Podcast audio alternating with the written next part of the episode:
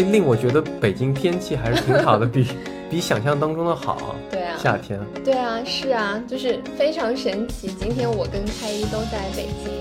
嗯，然后我们今天是一个在一个天气非常好的北京的环境当中来给大家录这期节目。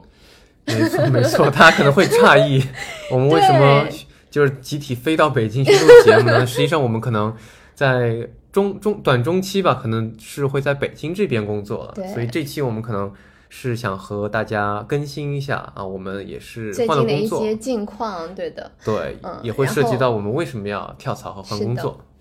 就是关注我们的朋友当中，应该有很多的呃听众都非常的诧异，觉得好像已经有三到四个月没有看到我跟开一在更新这样一个一个播客了。嗯，然后就是正好，因为我觉得这期非常重要，就是因为我和开一也正好是呃换了原来的一份工作，然后我们现在就是呃主要是在北京这边工作，然后非常神奇，这期是在北京录的，然后我们 这期录的主题也是跟就是我们换工作和跳槽有关，然后呃是想跟大家分享的是说我们为什么要跳槽，以及我们跳槽以后呃的一些就是里里面所学到的一些经验啊，还有一些小的 tips 来跟大家分享。没错，没错，对，也希希望大家给我们那个支持和订阅。我们是用实际行动、实际行动来去制作这个 职场药丸，对吧？完全就是把自己的这个所有在职场里遇到的问题，还有不同阶段的这些呃一些境况，什么都跟大家来做这个 catch up。是的，是的，像这个换工作，就是长辈这边都会，比方说问我。哎呀，你好像换的太多了，像以前或者是以前的年代，或者现在的不同行业的人，嗯，在一个公司可能会。做个好长时间，对，但人们通常会发现互联网好像跳槽的频率会多一些，是，所以这个里面就是有什么底层逻辑呢？令你觉得？嗯，我觉得就是有很多人他跳槽的动机是有各种不同类型的原因的，比如说有些人可能他跳槽是希望他能有更好的一个收入，啊，因为大家都知道，就跳槽的话，一般都会在你原来的这个工作的这个基础上会做一些呃 mark up。对，然后当然有一些人可能会就是降薪啊，去做一些自己相对来说比较有情怀的事情，这个我们暂且不表。然后还有一些人跳槽是为了他希望能有一个更好的一个工作氛围，比如说很多人对吧，离开大厂或者是去一些地方，然后就会说，哎，我可能是为了逃离内卷，就有些人是会有这样的原因。还有一些人是希望自己能够在职场当中获得一个新的跃升，可能他在这个岗位当中学到的东西已经不不满足于他接下来。来的一个职场生涯的一个规划了，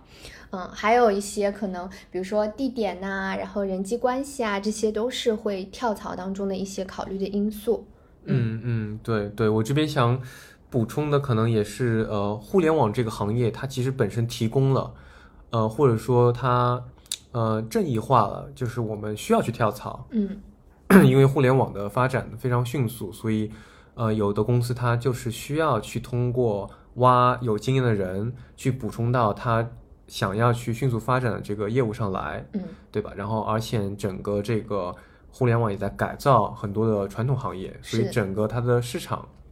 是可以说是比较快速，然后也是比较广的，所以也需要呃各种人才不断的去流动。所以这是从用人单位角度，然后从个人发展来说，也会是觉得在互联网其实没有人会觉得你呃，比方说工作两三年跳槽不是一个。呃呃，就是不是一个说所谓的不好的好的行为，或者是不好的行为，对，呃，所以其实从个人来说，也可以通过跳槽呢来增加自己的这个这个能力啊，增加自己的背景还有薪水，对。然后开一，我不知道你有没有觉得，就是好像我们互联网圈子里跳来跳去，还是在一些互联网大厂之间。比如说我和开一，其实呃之前也都是在一些比较呃，要不就是国际化，然后或者说是就是一些比较大的厂。其实我们后来做的这个决定，跳槽来北京的这个决定，其实还是去了一些相对来说比较头部的一些公司。那我从我个人的角度上来说，我做了这个跳槽的决定，是因为我希望自己的职业规划上能有呃一个。更高的一个跃升吧，因为可能在原来的这个公司里的成长曲线就是有一点边际效益递减，所以我遇到了现在这样一个新的机会以后，然后再加上它可能会让我有在北京工作一段时间的这个可能性，然后从我个人的角度上来说，我觉得是一个挺有意思的一个探索。我不知道开一这个你不是你不是很喜欢上海的吗？为什么把能够在北京工作也算上你跳槽的动机呢？嗯，我觉得就是。其实上海是一个我非常喜欢的城市，然后它的生活，然后包括整体的氛围都是非常适合，呃，女生，然后呃，包括它非常精致，然后我觉得这点上我我非常喜欢，而且我有非常多的朋友都在上海，但是从呃整个人的比如说认知的一个角度上来说，我觉得北京是一个。我一直很想来的地方，因为我之前一直听说北京的整体的氛围和上海是特别不一样的。然后我自己来了以后，也有非常强的这种体会。首先是人，我觉得北京这边的人相对来说比较的热情，然后互联网的氛围也比较强，然后大家的奋斗感比较。呃，明显就相对于上海的这种小资和精致来说，嗯，但是我非常想吐槽北京的一点就是，北京真的好大哦，就是在交通上真的是会花非常多的时间，嗯，但是北京就是整体上，呃，文化艺术的氛围是非常的 academic 的，我觉得，嗯嗯，让你什么感受？对对，所以就回到回到跳槽动机的话，就从个人的原因，就是不一定，就是你可能不一定是为了。这个钱、城市，或者是这个氛围的，可能更多的是那个你刚刚说的，要学的东西可能学到位了，然后想学习新的东西。对，那然后我这边的话，可能是因为呃，我之前可能还是需要去海外去工作的。那结合疫情，我觉得可能现阶段在呃国内机会那么多，对我的诱惑力也是比较大的。那我其实最一开始的想法还是去冒更多的风风险去。中国的那种中小的公司、创业公司去，呃，去做，然后其实也是为了能更快的，呃，增长自己全方位的这个能力，不仅是技术方面能力，然后也是希望，呃，创业这种技能吧，嗯，还有呃，做一些新的、更新的事情是非常非常吸引我的。我觉得这个点呢，呃，中国是比别的国家要走在前面的，是。对，所以这个是我的一个动机，嗯，对，然后下面可能想。哎，想好奇问一下令，就是说，那决定了可能一大概有这个想法之后，嗯，那你会在呃跳槽之前用什么样的方法来呃去比较，说现在的公司和之后的公司到底会哪个好？嗯，有没有什么方法论？对，这个也是今天重点想跟大家分享的，就是呃我在跳槽之前的话，一般都会用一个表格，就是。我相信很多人应该都知道，就是 pros and cons 那种表格，来看一下我们现在所在的这家公司它存在的一些问题。比如说，我们以现在这家公司为例，我们就可以列出来说，嗯，它。这家公司现在好的项目有哪些？然后或者是差的，就让我们不是很满意的地方有哪些？然后哪些地方是我比较看重的？然后来设置相应的权重，这样的话可以让我们比较全面的去呃，对于现在这家公司的整体的现状有一个比较全面的一个了解。嗯嗯，所以你会列一个表格，然后还打分，就比较量化的方法是吗？对，是的。了解。那你可以大概就是。分享一下嘛，比方说你，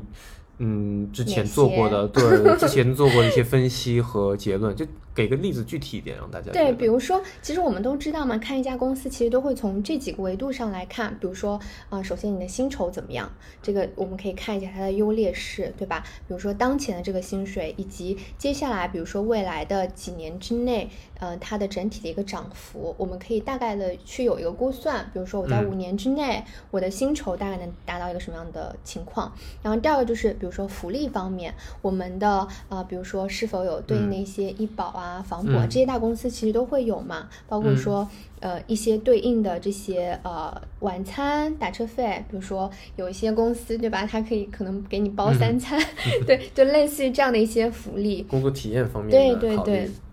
然后可能还有一部分是关于这个企业的前景，就是比如说有些朋友他可能想去大的公司，或者有些朋友想去创业公司，比如说之前开一说他想去创业公司，那我们做这个决定的时候，我们肯定是对这个行业有个大概的判断，它的前景会怎么样，然后我们才会去做这样的一个选择。所以对于这个企业前景的一个判断，也是我们做决策的一个重要的。呃，方向，然后后面就是一些跟比如说我们工作自己本身相关的，比如说我们当前的这个工作内容是不是我们会喜欢的，然后还有就是这个公司有没有提供一些对应的培训啊，然后对于你的职业发展有没有一个相对应的这个规划啊，我觉得也是比较重要的方向。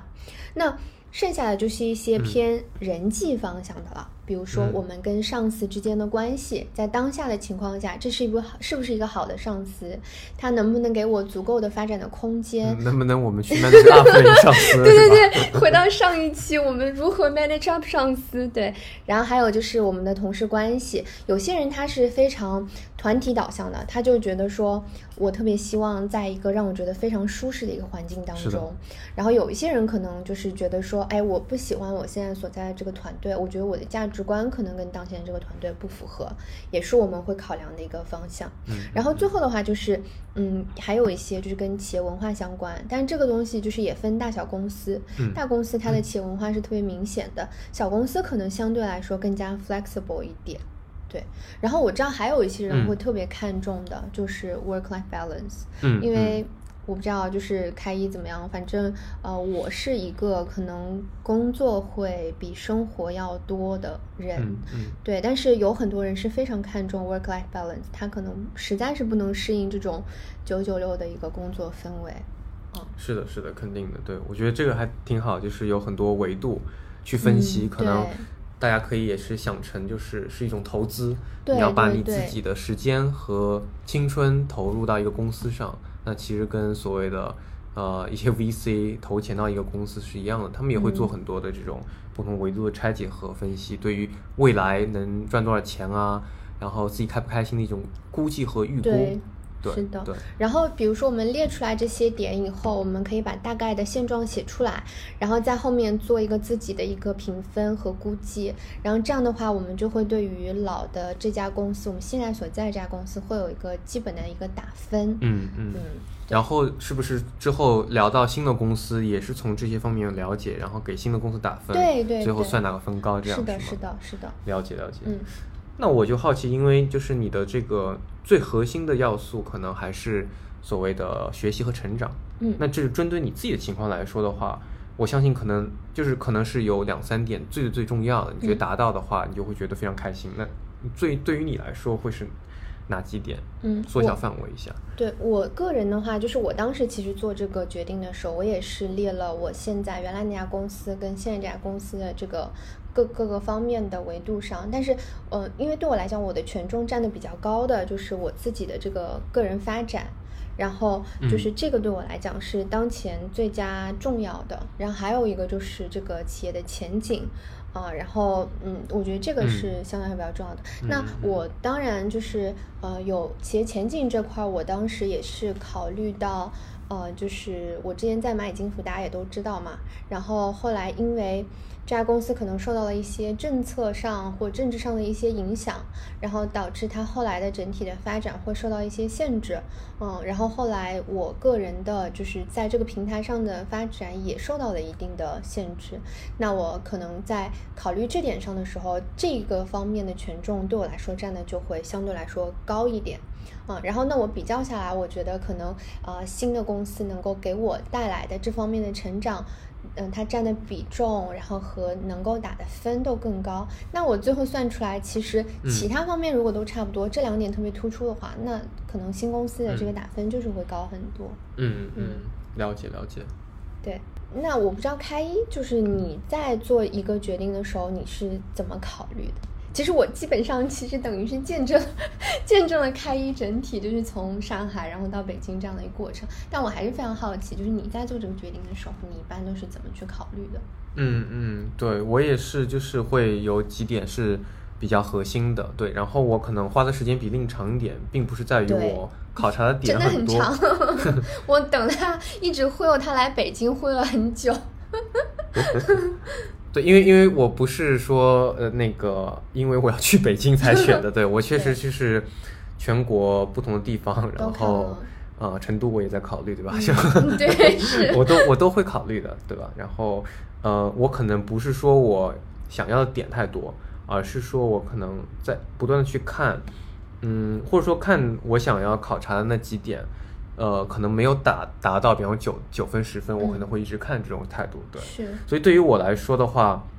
嗯，主要是看重第一点，可能是团队，对我会觉得可能，呃，我会比较就是过程正义，就是即使这个公司发展好，个人最后能拿到收益，但是我还是看重它的过程是不是开心的，所以我会比较看重呃我的上司，然后我的这个同伴 peers，然后我们是不是能够。呃，一起合得来，这可能是我看的还是比较多的一块。嗯，然后的话就是自身的职业发展，这就是着重在，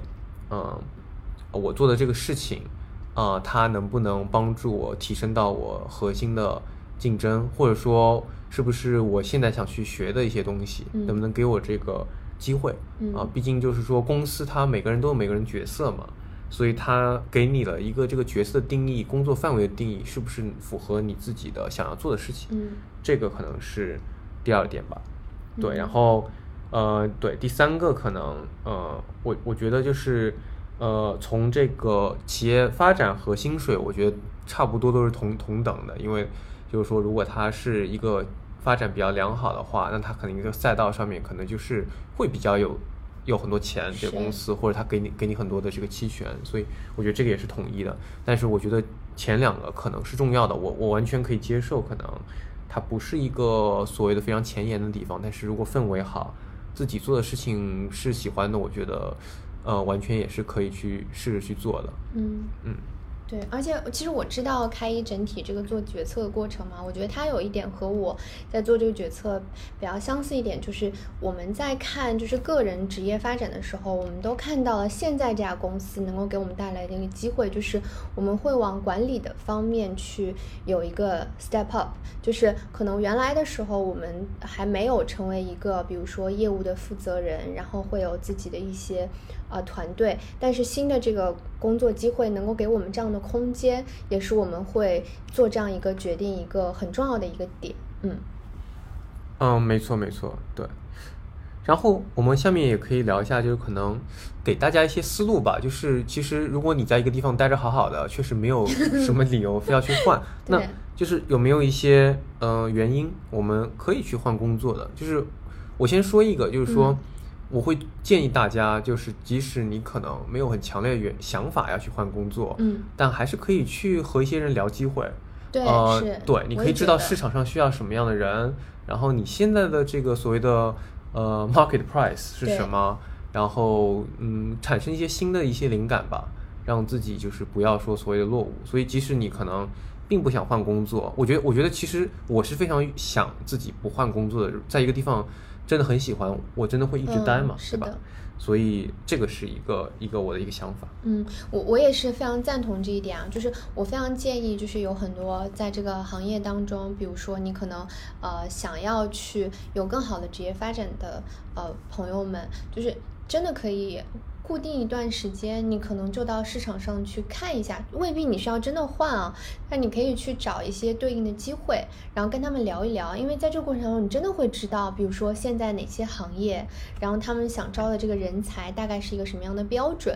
其实是一个非常好的 benchmark，你会知道说，哎，我现在这个工作做到什么程度上，我还缺哪些东西，然后可能是我下一个 target 的公司可能会想要的，我觉得这个从个人成长的角。上来说也是一个很好的补充，因为通过这样的方式，其实你就可以，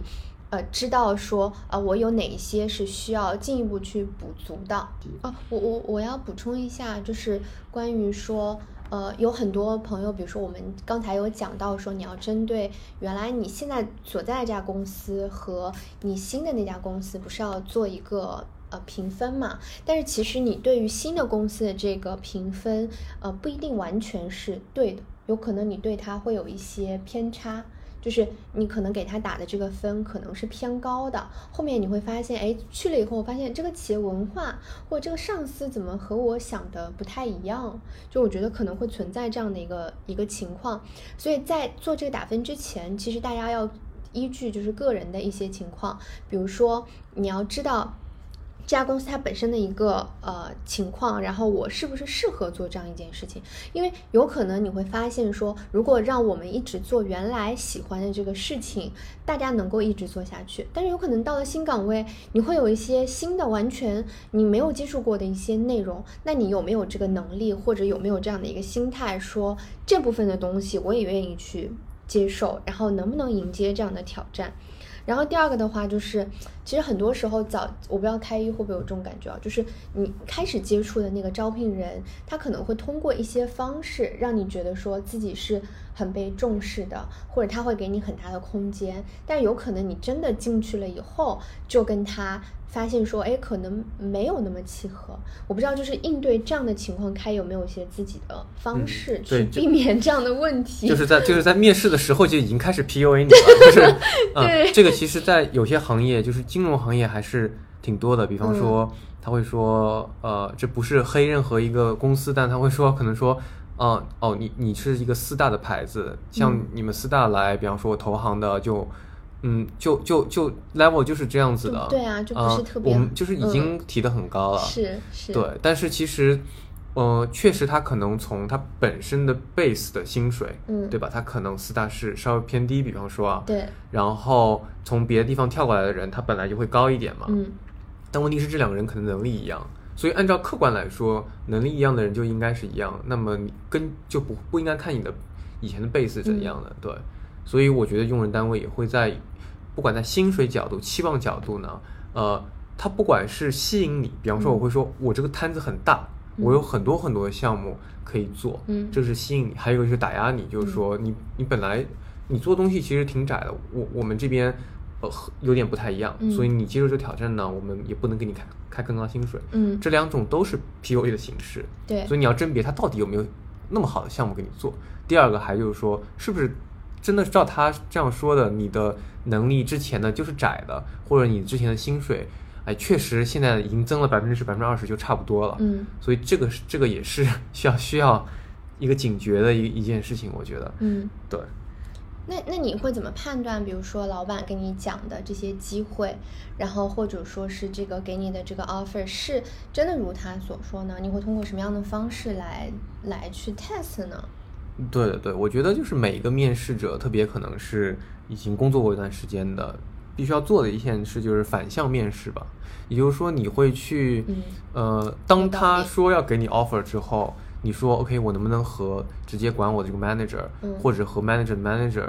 呃，甚至还要和 peers，呃，聊一下。嗯嗯。然后是我这个，然后这个时候其实，呃，也不需要太客气啊，你可以想一些方法去面试他。嗯。你可以去考察你的 manager 对于。你这个团队的长期的战略的方向的考虑，他是不是有这样的考虑？他能不能说的比较清楚？嗯，然后他的比方说技术方面能力，你觉得是不是比较的坚实？嗯，对。然后还有包括可能他的领导的领导，嗯，那么对于呃，比方说对于你这个职位的期望，因为你最终如果你要做得好的话，你肯定要 skip level 的，让呃上面的这个。嗯，这个这个负责人可能是也是要做到满意的嘛。嗯，然后包括上面的负责人和呃你直接的领导他们之间的关系，你都可以去去问，包括他们为什么呃之前来到这个公司的原因。呃，我觉得这些问题都是我会问的。然后我会问 peers 的话，更多是啊，你你觉得你觉得这个这个公司或者团队做的事情怎么样？因为他们是更加没有利益关系的，对吧？他不是你的 hiring manager。对，如果你有这样的机会，不管是直接的还是间接通过朋友找到这些人，对，就不一定是通过正式的了。我也会旁敲侧击去呃问他们或面试他们。通过这些方法，你可以获得比较全面的一些信息的认知，这样使得你即使没有参加工作，在之前你能够大概想象你会是怎样的这个状态。等于是公司对你在做一个背调的时候，我们也在对公司做滴滴，就是尽调，对不对？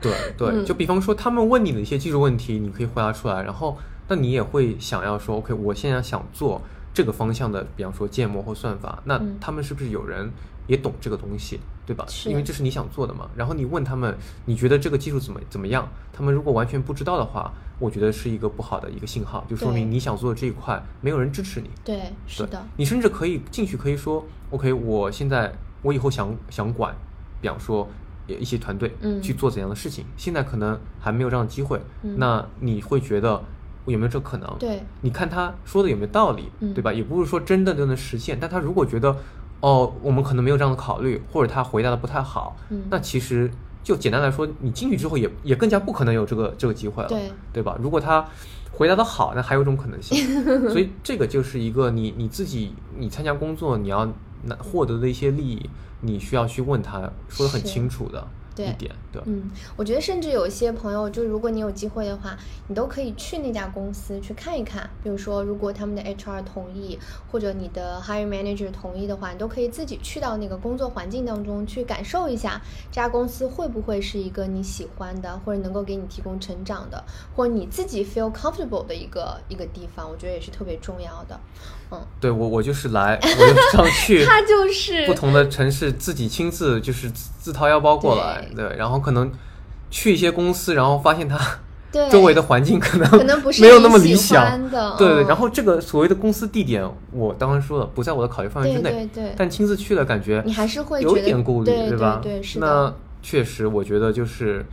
嗯，因为当时他给你 PUA 的一些条件啊，嗯你特别兴奋，嗯。然后你需要其实是拖长你做决定的这个时时间的，是的这对我来说是这样子的。嗯我会保证我不要那么冲动，然后过去看一看，然后再去。呃做这个决定对因为因为它这个东西其实和比方说交朋友什么都很不一样，它毕竟是一个很理性的利益化一个东西，嗯它是的不应该太靠冲动对啊，除非除非是你很熟的一个创业伙伴，嗯是一个做一个事业，嗯那我们说可以靠冲动，可能往往需要冲动情。谊的东西在，对因为感性的创业的公司它，你考虑越多啊，你就越不想去了，因为是的是的风险太多了，嗯对吧？但大公司我觉得完全就需要把对什么东西都考虑进去。嗯，这个也是我想接下来讲的，就是大家在拿到 offer 以后，就是可能一定要去，就是在你在谈整个 package 的时候，你可能也需要有一些技巧去跟呃 hiring manager 啊，或者是 HR 去做一些争取。这个就是考虑到，就是大家要有一个谈判的技能。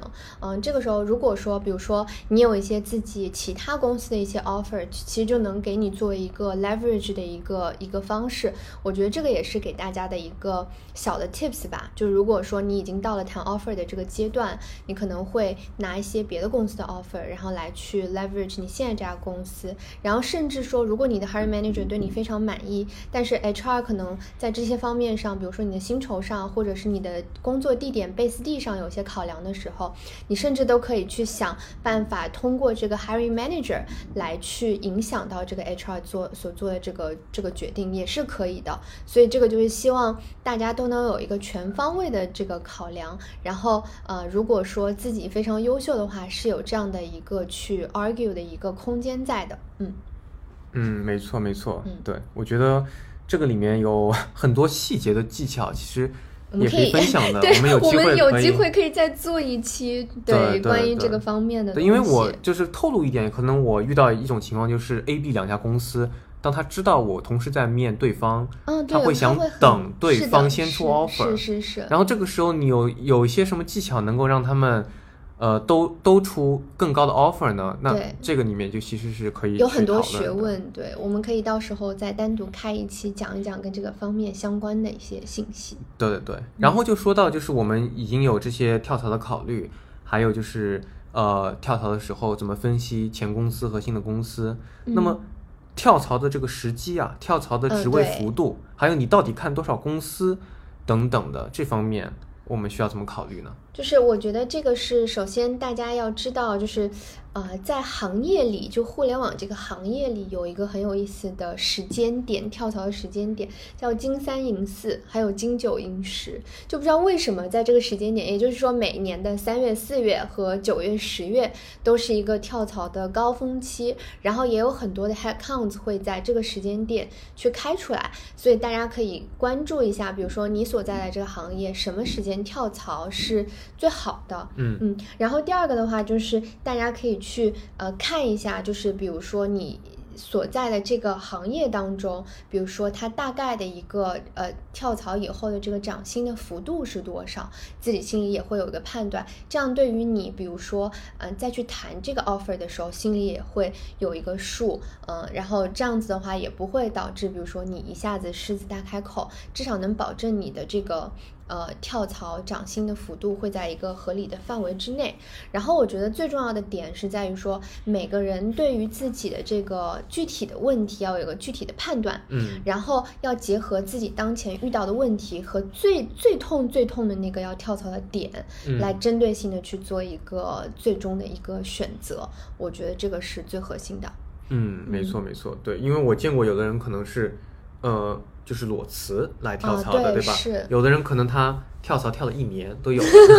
那么，如果你从某种职能，比方从工程转到产品，或者从运营转到工程师，嗯，那么这个可能是需要更长时间的跳槽的所谓的呃空间，甚至你要决定，OK，我要重新学习，那我就是裸辞。所以这个地方呢，可能确实没有一个。固定的这个规则是，嗯嗯，对。然后还有一个就是小的 tips 可以跟大家分享的，就是我们可能会遇到的一种情况，就是你跳槽以后发现，哎呀，这家公司。怎么跟我想象的不一样呀？我好像有些后悔。这就是跳跳槽结束了，你现在想说？对，就是比如说你已经加入到一家新的公司，然后但这时候你发现，哇塞，竟然跟我之前想的不一样，那可能是你的滴滴做的不够好，对不对？但是会存在这样的情况。但是遇到这种情况的时候，其实大家不用慌，就是你还会有一个三到六个月的这样的一个窗口期，在这段时间你还是可以持续的去找一家。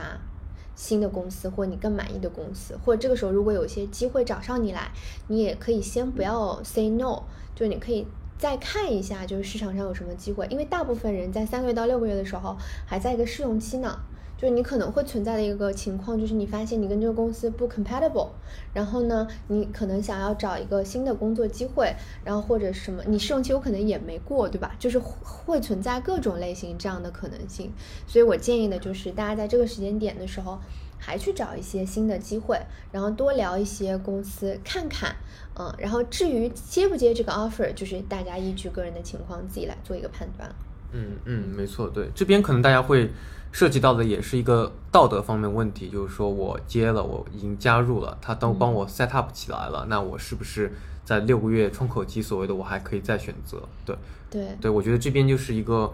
呃，我觉得忠诚是很重要，但是你也要想他值不值得我去忠诚？对啊，然后你最重要的是对你自己忠诚，嗯啊，没有任何道德的东西。